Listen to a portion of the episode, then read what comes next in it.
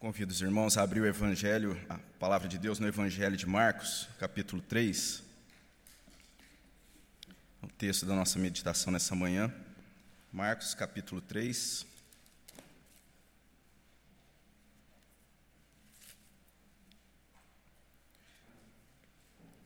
Dos versos 20 a 35.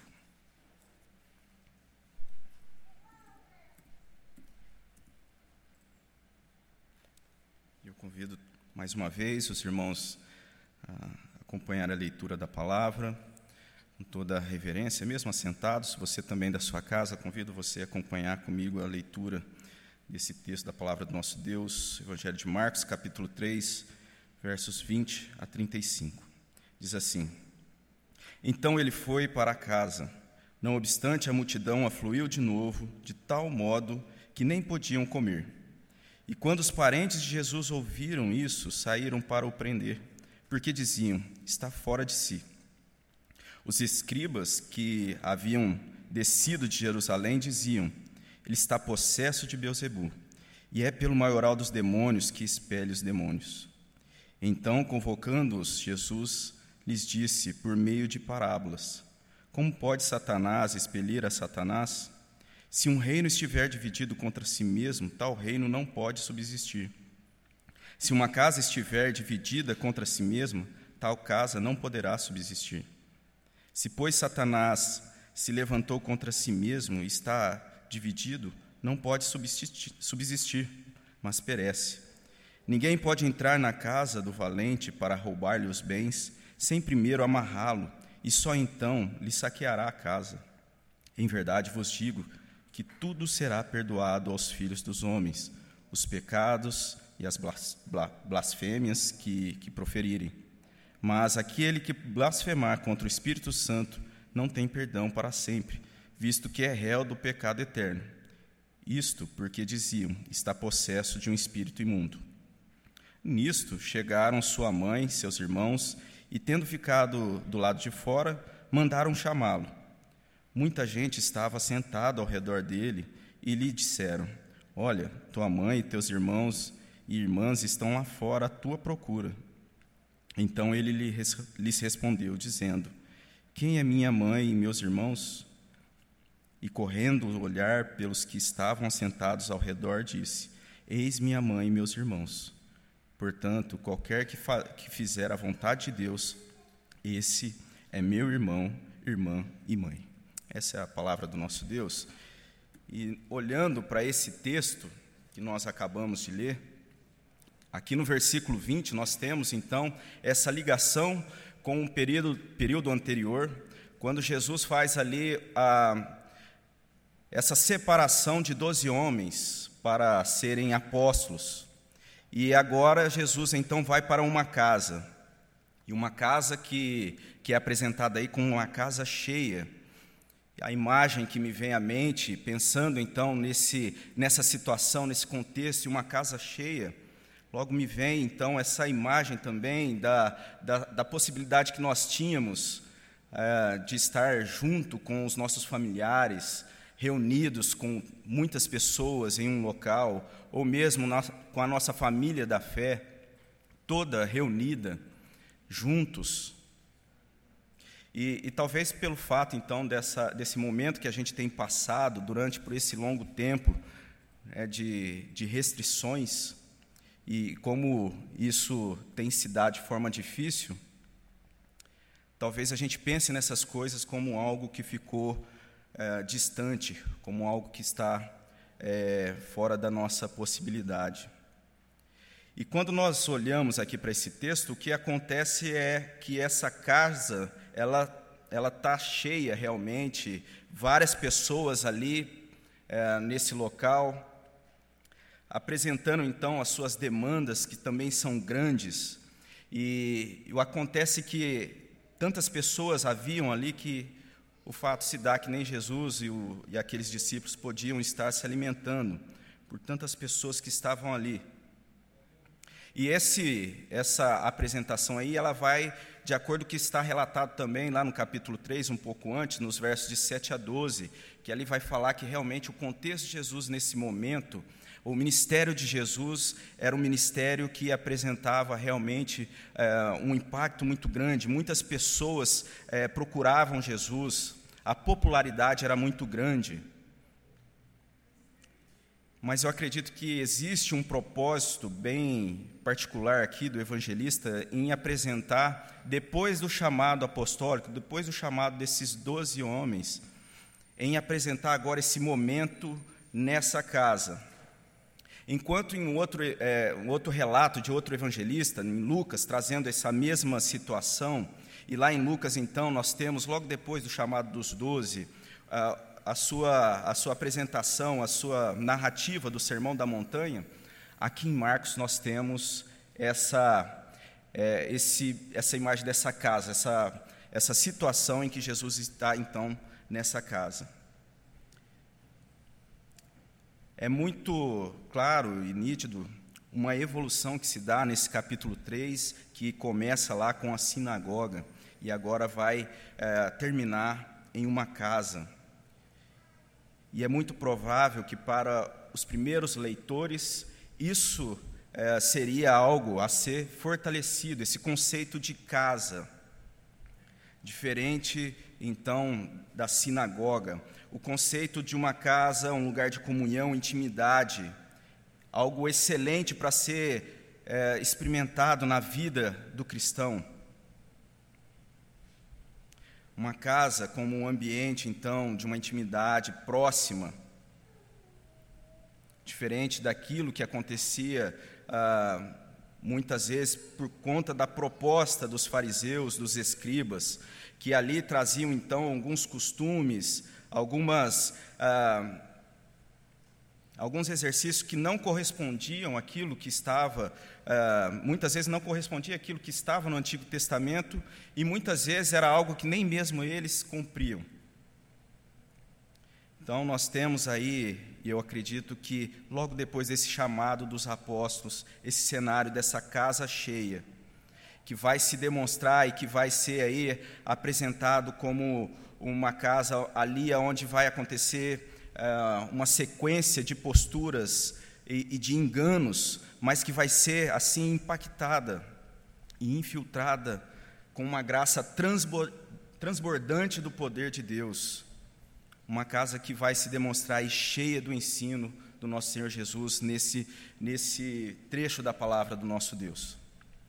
E o primeiro que eu queria trazer para nós pensarmos nessa manhã é que Jesus aqui traz um ensino renovador.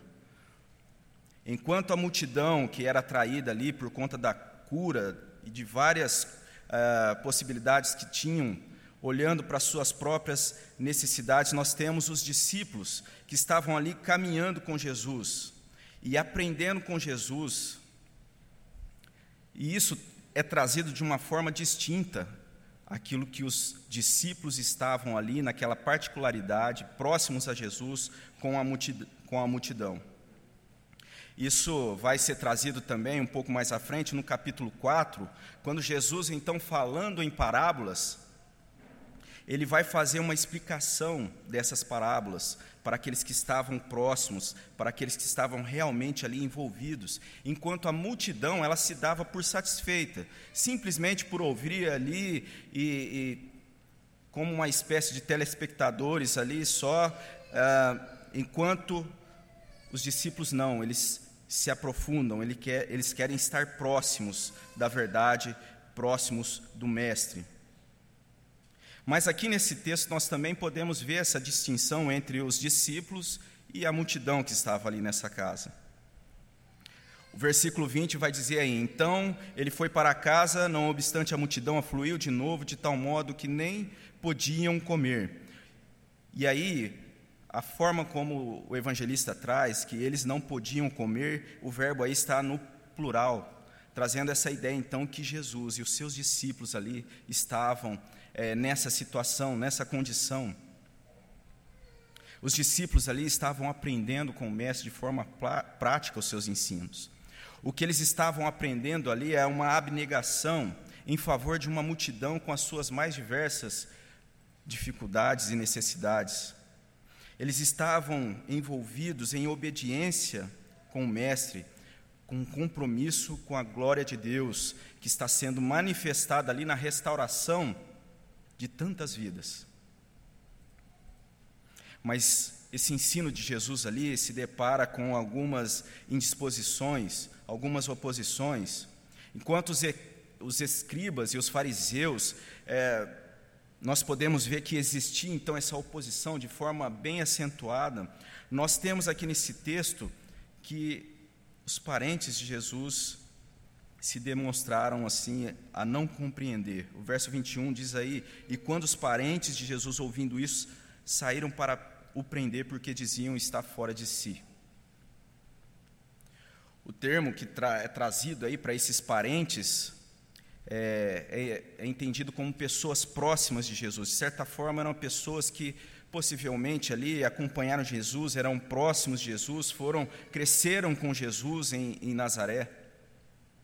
E agora estavam ali vendo Jesus naquela casa com pessoas com seus problemas, pessoas problemáticas.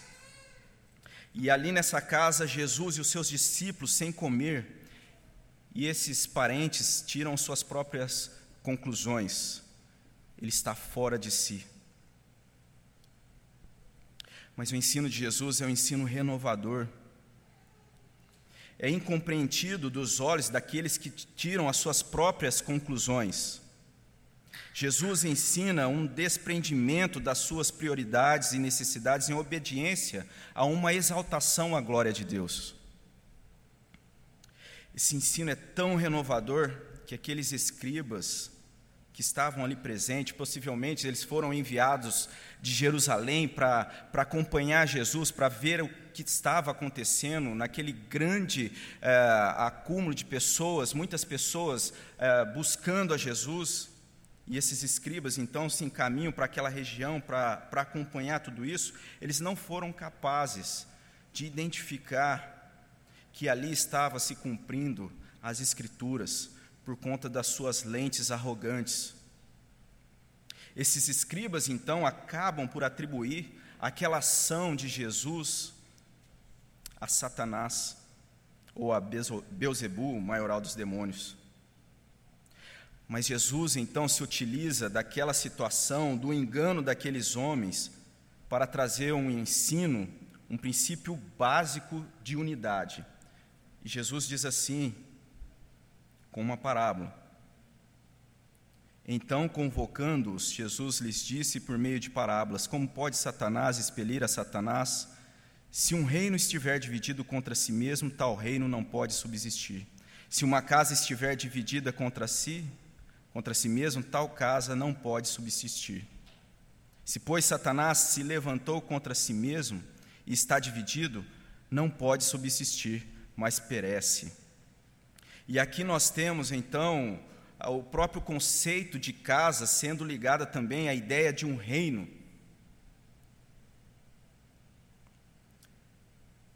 E o princípio é muito lógico. Se aquilo que Jesus estava realizando não poderia de forma alguma estar sendo realizado por Satanás, pois era justamente oposto àquilo que Satanás estava fazendo. Um reino ou uma casa que seja, se não estiver estabelecido em um propósito comum, está fardado ao fracasso. Quando há um propósito, existe também uma disposição, uma disposição em ceder a esse propósito.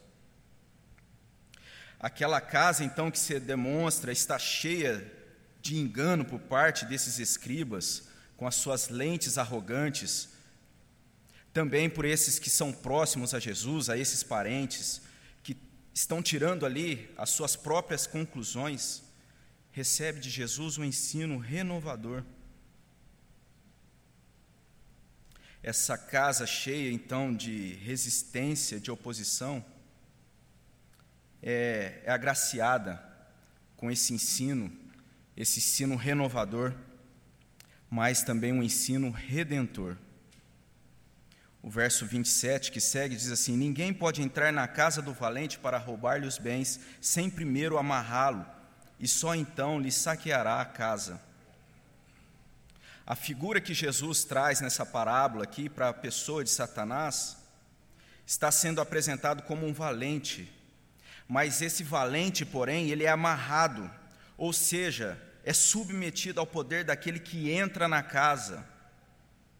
Aquele que é poderoso amarra o valente, resgata para si aquilo e aquilo e aqueles a quem esse valente usurpador estava dominando. E essa é a obra redentora do nosso Senhor Jesus. Um comentarista, uh, Hendricks, ele vai dizer: o Senhor está expulsando os servos de Beelzebul, os demônios, e restaurando aquilo que, por intermédio desses demônios, Satanás tem feito à alma e ao corpo dos homens. Jesus está fazendo tudo isso porque, por meio de Sua encarnação, Sua vitória sobre o demônio na tentação no deserto, Suas palavras de autoridade dirigidas aos demônios, toda a Sua atividade, Ele começou a amarrar Beelzebub. Um processo de amarrar, reduzir o poder do maligno, que seria muito mais reduzido pela vitória sobre Satanás na cruz e na ressurreição, e na ascensão e na coroação. Ele fez, está fazendo e fará isso não pelo poder de Beuzebu, mas pelo poder do Espírito Santo, como nós temos aí no verso 28 e 29.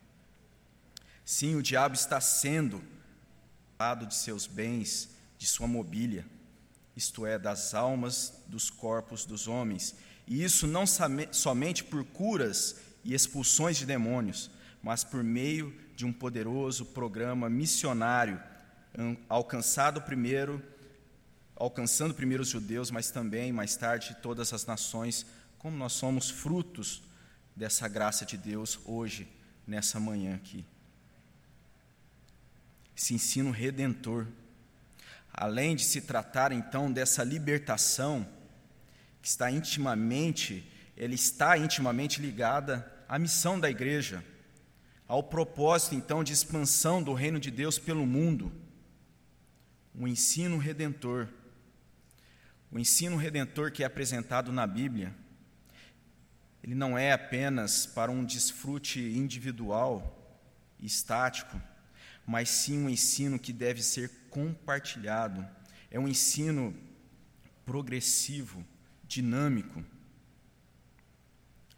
verso 28 até o verso 30 prossegue que esse ensino redentor, nessa apresentação de Jesus, diz: Em verdade vos digo que tudo será perdoado aos filhos dos homens, os pecados e as blasfêmias que proferirem, mas aquele que blasfemar contra o Espírito Santo não tem perdão para sempre, visto que é réu do pecado eterno.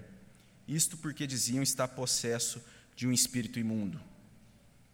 E a palavra que nós temos aqui nesse versículo, no início do versículo 28, traduzido por verdade, no original que nós temos ali é a palavra amém, como uma afirmação que estaria ali sendo apresentada de forma verdadeira. Mas eu penso que talvez mais do que isso, algo a ser considerado de forma muito solene. Não seria uma afirmação que poderia ser olhada de forma rápida, leviana e refletida, mas sim de uma forma atenta e considerando atentamente tudo aquilo que estava acontecendo, aquele discurso e aquele contexto. A afirmação que nós temos aí no verso 28, ela é muito clara.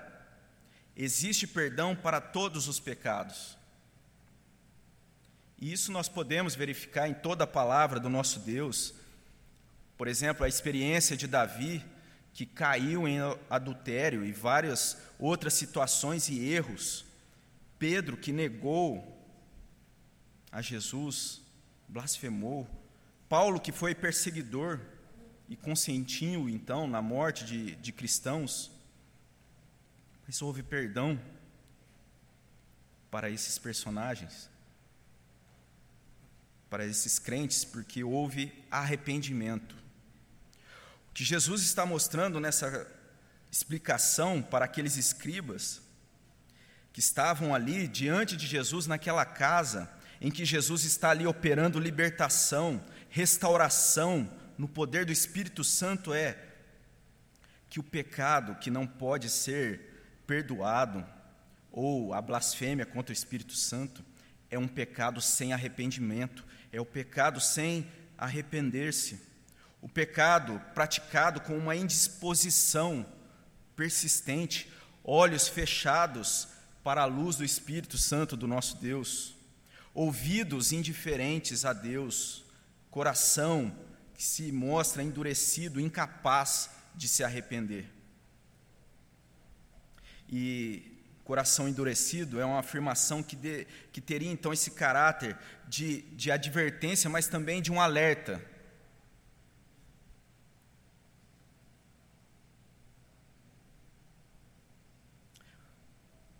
Uma oposição declarada ou uma indisposição velada, coberta, ou até mesmo a indiferença, pode evidenciar uma dureza de coração, que não demonstra arrependimento, que não ouve mais o Espírito Santo.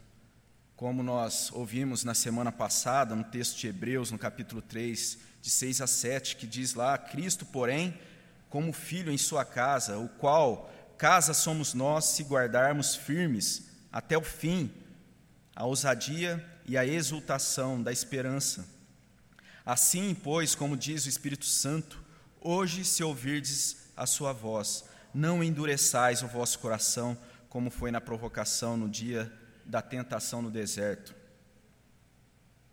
O que nós ouvimos também que não contradiz a doutrina calvinista da perseverança dos santos, já que a doutrina, essa doutrina, ela fala sobre arrependimento que segue uma fé perseverante até o fim, reconhecendo a dependência na salvação em Cristo. E também não, contra, não contradiz a, a outra doutrina da total depravação, que poderia ser entendido, então, ah, ao contrário desse ensino, que o indivíduo poderia, na sua capacidade natural, salvar a si mesmo, mas sim a uma condição humana que está sendo mostrada aqui no texto, de estar preso, cativo, carecendo então que seja resgatado por aquele que invade a casa e amarra o valente. Embora essas doutrinas bíblicas nos assegurem então essa salvação, partindo de um ato único exclusivamente da soberana graça do nosso Deus, da sua vontade soberana, não é tirado de nós a responsabilidade sobre as más ações, a responsabilidade pela resistência da voz do Espírito Santo do nosso Deus. Uma responsabilidade de se deixar, então, viver de forma insensível porque isso pode acontecer de tal estado caminhar para uma dureza de coração, um estado de não se arrepender, de não se arrepender mais, ao ponto de chegar a essa situação em que não há esse arrependimento, ou seja, blasfêmia contra o Espírito Santo, onde não há perdão. Não há perdão porque não há arrependimento. Daí a gravidade e a solenidade, então, que Jesus está apresentando esse ensino. Ele começa, então, ah, no verso 28 aí, com essa expressão, amém, verdade. Uma verdade a ser observada de forma atenta. E Jesus prossegue o seu ensino nessa casa cheia, trazendo um ensino restaurador. Depois que essa lição, então, é apresentada a esses uh, escribas, nós temos aí Jesus presente nessa casa e chega ali, então, a sua mãe e seus irmãos. A casa está cheia. e a mãe de Jesus ali, então, a, a ouvir tudo aquilo que se dava, e mesmo se tratando, então, de Maria, aquela que se demonstrou de forma ah, tão submissa na sua concepção milagrosa, naquele momento ali se demonstra, de certa forma, aflita. Os relatos que são apresentados daquele momento é que Jesus estava ali, sofria acusações, incompreensão, estava ali sem comer. Ela então pede para chamar Jesus, e Jesus dá uma resposta. E essa resposta, então, não que fosse uma resposta assim, que possa ser considerada de forma desrespeitosa, mas é uma resposta que ele vem trazer, nessa resposta, um ensino restaurador. Primeiro, Jesus ele, ele faz uma pergunta retórica e depois ele traz uma afirmação, e nessa afirmação, então, revela aquele sentido, o sentido da sua obra, o sentido de tudo aquilo que estava acontecendo ali naquela casa. O verso 33 diz aí: Então eles respondeu, dizendo: Quem é minha mãe e meus irmãos? E correndo a olhar pelos que estavam assentados ao redor, disse: Eis minha mãe e os meus irmãos.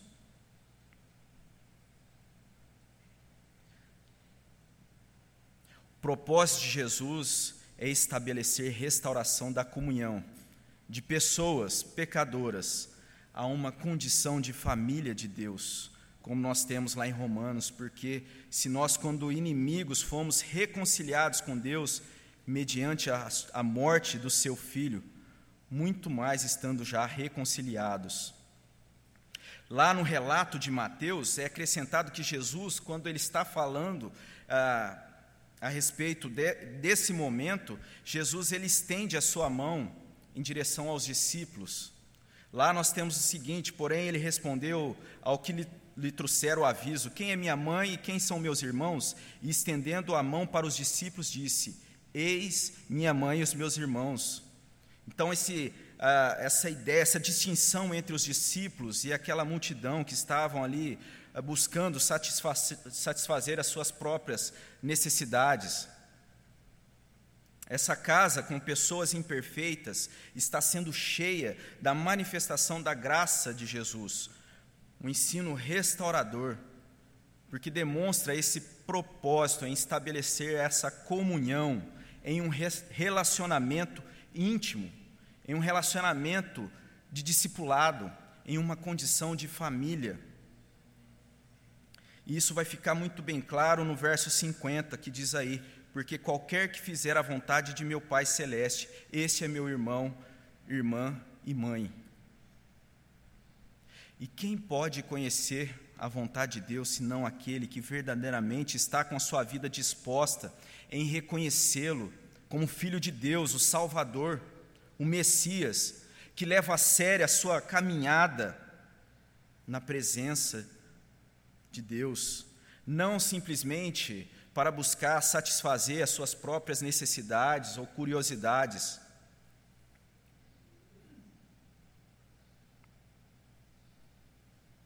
É somente nessa a proximidade, nessa condição de família de Jesus, fazendo a vontade do Pai, ponderando de forma séria, verdadeira, como nós temos ali na carta de Paulo aos Filipenses.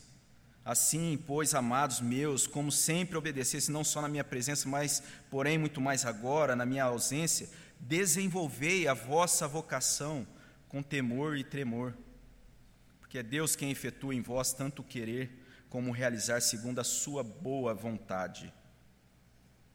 E assim nós podemos pensar na nossa vida, através desse texto que demonstra então essa situação nessa casa cheia. Essa casa, ela então se demonstra cheia ali da manifestação da graça, da misericórdia de Jesus, um ensino renovador. Um ensino renovador porque excede de todos os ensinos das mais diversas naturezas, que estão em direção oposta à direção àquilo que é o ensino de Jesus.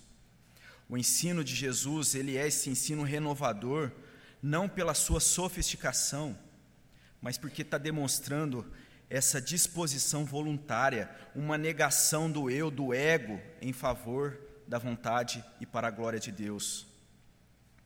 Os discípulos ali com o mestre estavam envolvidos que mal, que não podiam nem se alimentar. Mas aqui nós temos também esse ensino redentor, porque aqui é estabelecido o perdão, é demonstrado perdão diante daquele que se derrama, daquele que se coloca arrependido como pecador, que reconhece o seu pecado e se arrepende. E existe aqui, e eu acredito que isso está trazendo esse alerta, de um perigo em um desprezo com a urgência dessa situação, em se assumir esse compromisso sério com a fé salvadora em Jesus.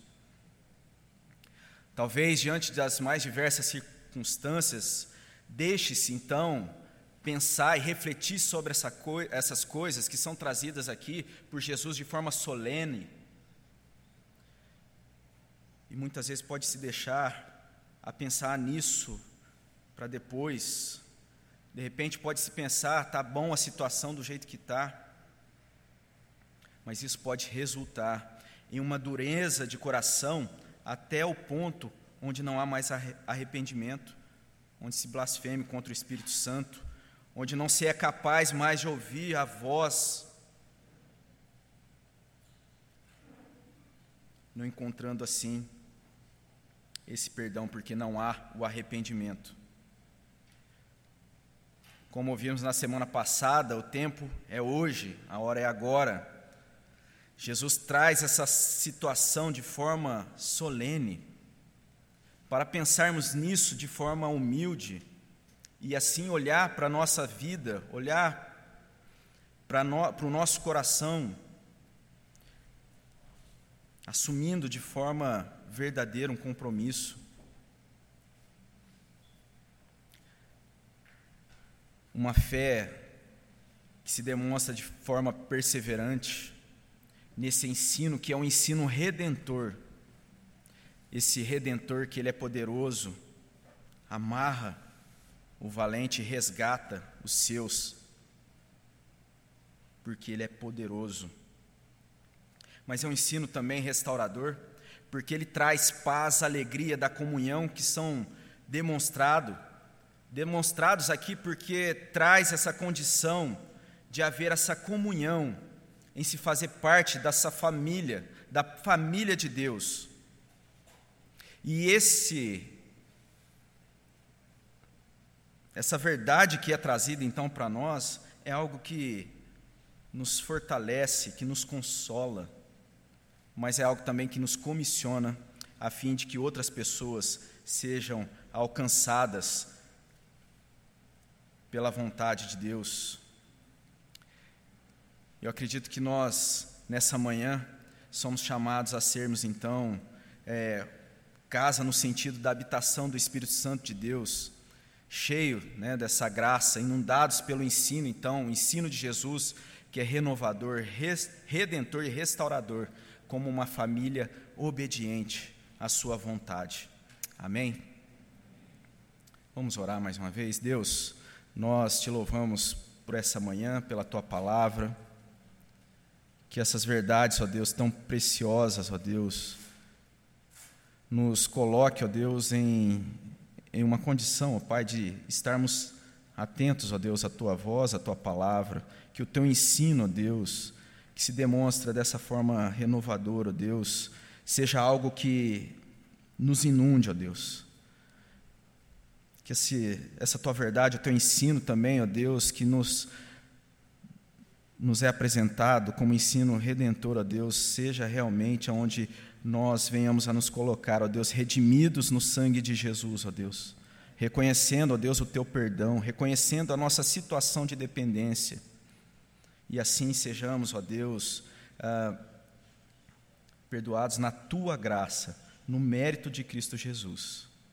E esse ensino também restaurador, ó Deus, traga para a gente força, consolo, ó Deus, uh, disposição, ó Deus, em proclamar, porque é um ensino restaurador. Que o Senhor nos abençoe nessa manhã, em nome de Cristo Jesus que nós oramos. Amém.